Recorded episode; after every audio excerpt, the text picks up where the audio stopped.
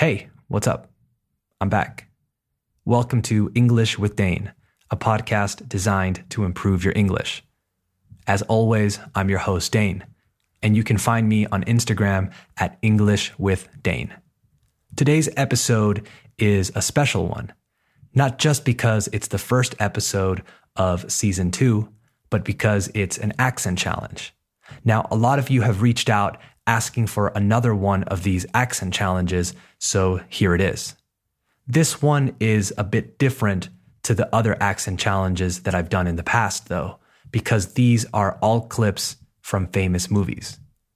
For those of you who are unfamiliar with this type of episode, what I like to do is play a few clips that feature different accents from around the world and give you the opportunity to guess where each accent is from chances are you've seen these movies. Whether you've seen them in English or not, though, is an entirely different question. Let's just start the show and we'll figure it out as we go along. So, you are listening to the first episode of season two of English with Dane. Hit it.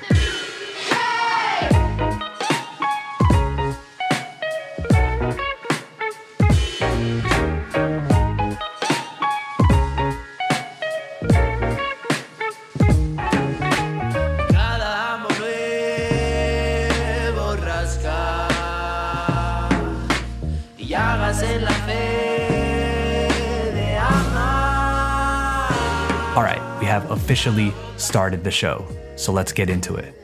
Like I mentioned, each of these clips features a well known actor or actress putting on a specific accent from a different part of the world, all speaking English, of course. What's interesting is that none of these actors actually speak like this in real life. They are imitating different accents from around the world. I thought this would be a cool way to do it because oftentimes when we imitate or put on accents, we choose the most recognizable, the most characteristic parts of the accent to make it credible, right? Para hacerlo creíble. Some of these are supposed to be really good and some are just okay. I'll tell you a little bit about each one after I reveal the answers.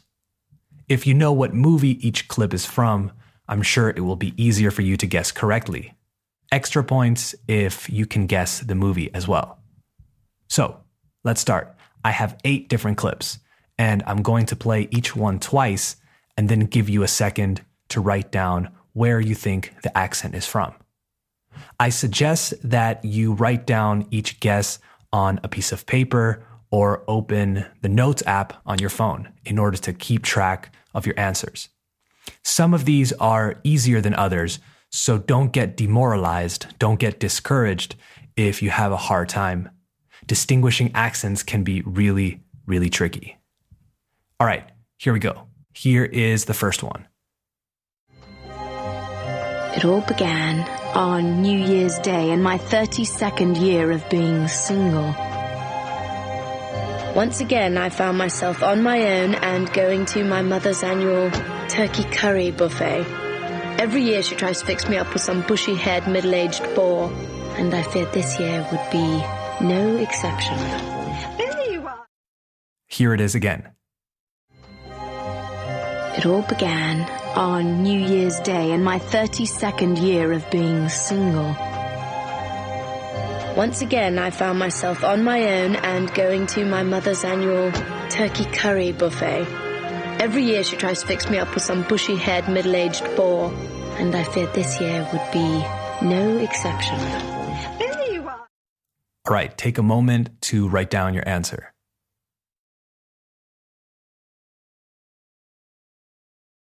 Here's the second one.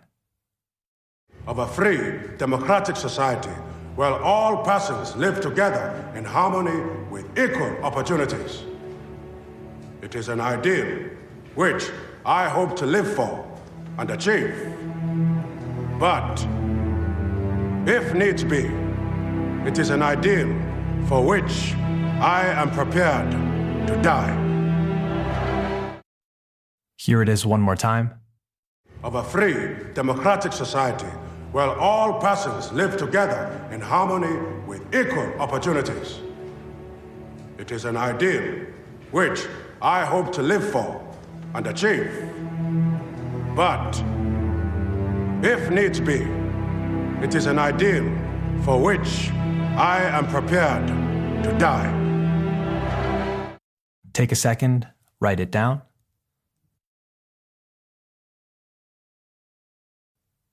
Here's number three. My name is Lieutenant Aldo Raine, and I'm putting together a special team, and I need me eight soldiers. Eight Jewish American soldiers. Now, y'all might have heard rumors about the Armada happening soon. Well, we'll be leaving a little earlier. We're gonna be dropped into France dressed as civilians. Once we're in enemy territory, as a bushwhacking guerrilla army, we're gonna be doing one thing and one thing only. Killing Nazis. Here it is one more time.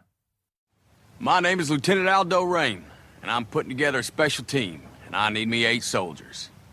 Eight Jewish American soldiers. Now, y'all might have heard rumors about the Armada happening soon. Well, we'll be leaving a little earlier. We're gonna be dropped into France dressed as civilians. Once we're in enemy territory, as a bushwhacking guerrilla army, we're gonna be doing one thing and one thing only. Killing Nazis. Take a second and write down your answer. Here's number four. Do you have any idea what it's like knowing my real brother and mother spent every day of their lives looking for me? Huh? How every day my real brother screams my name. Can you imagine the pain they must be in not knowing where I am? Huh? 25 years, Luce. 25! Why didn't you tell me that was happening for you? We swung about in our privileged lives. It makes me sick. And once again, Do you have any idea what it's like knowing my real brother and mother spent every day of their lives looking for me? Huh? How every day my real brother screams my name. Can you imagine the pain they must be in not knowing where I am? Huh? 25 years, Luce. 25! Why didn't you tell me that was happening for you? We swung about in our privileged lives. It makes me sick. write down your answer. And remember, if you don't know, take a wild guess. Here's number five. This is a simple proposition. If you live in this country, you must pay for the privilege, something, anything. If you pay nothing, you care nothing. What do you care? Where you throw your rubbish? Your council estate is a mess? Your town graffiti? What do you care? It's not your problem. Somebody else's problem. It's it's the government's problem. Here it is one more time. This is a simple proposition. If you live in this country, you must pay for the privilege, something, anything. If you pay nothing, you care nothing. What do you care? Where you throw your rubbish? Your council estate is a mess? Your town graffiti? What do you care? It's not your problem. Somebody else's problem. It's it's the government's problem. Write down your answer. All right, here's number six. Mr. President, the technology required is easily within the means of even the smallest nuclear power. It requires only the will to do so.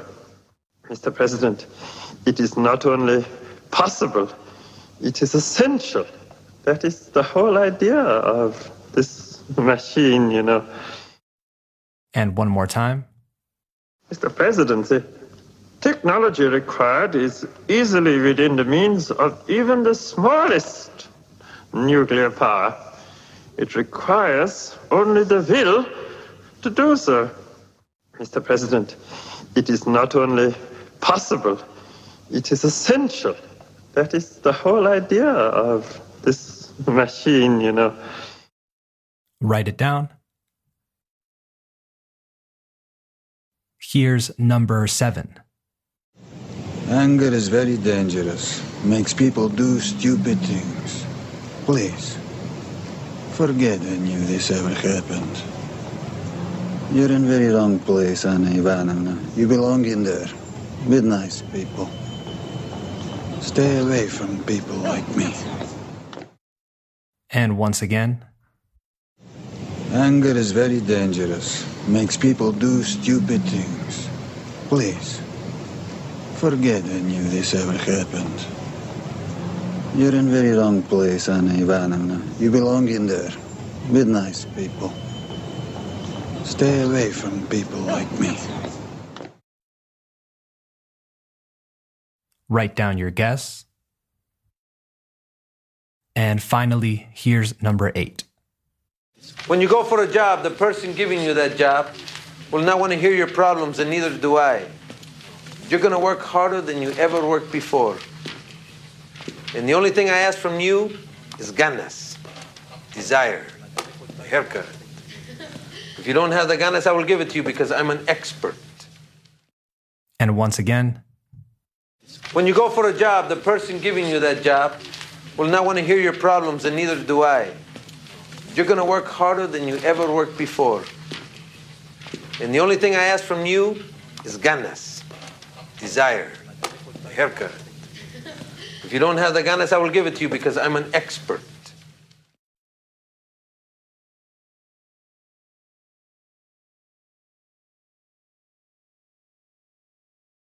okay, write down your final answer. All right, those were the eight clips I had for today. Not the easiest clips, but I'm sure that there are a few you got. I think the hardest one is maybe number two. I don't think you'll recognize the accent that easily, but maybe you'll recognize the political and historical figure that the actor was playing.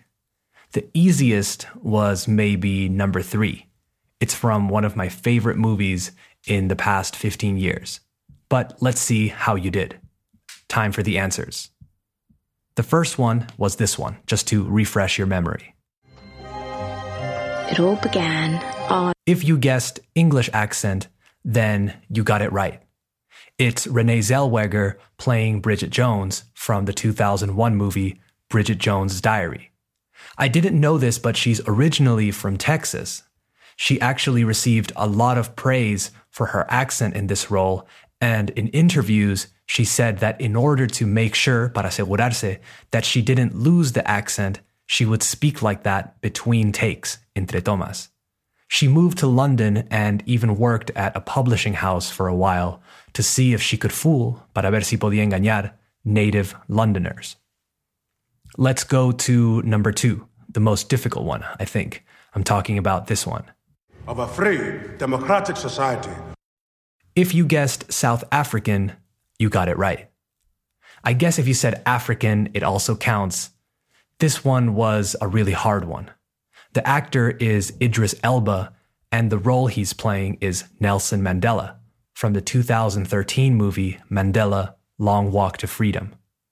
Idris Elba is originally from London, England, and if you hear him in interviews, he has a really strong English accent.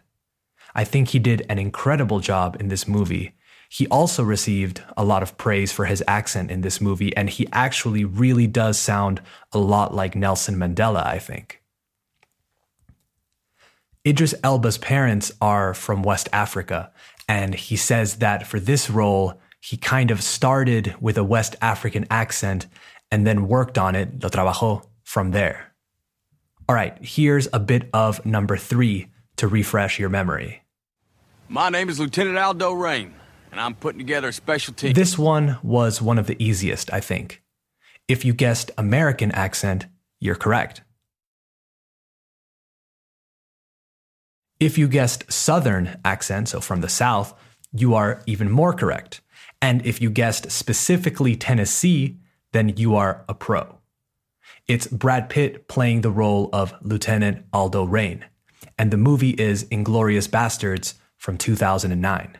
Great movie. It's not the greatest accent in the world, and it's kind of supposed to be a comical version of it, but it's really fun. If you've seen the movie, you know that accents play a huge role, not just for historical accuracy, but also for comic relief. Brad Pitt is, of course, from the United States, from Oklahoma to be precise. I'm sure he didn't have to research the accent that much.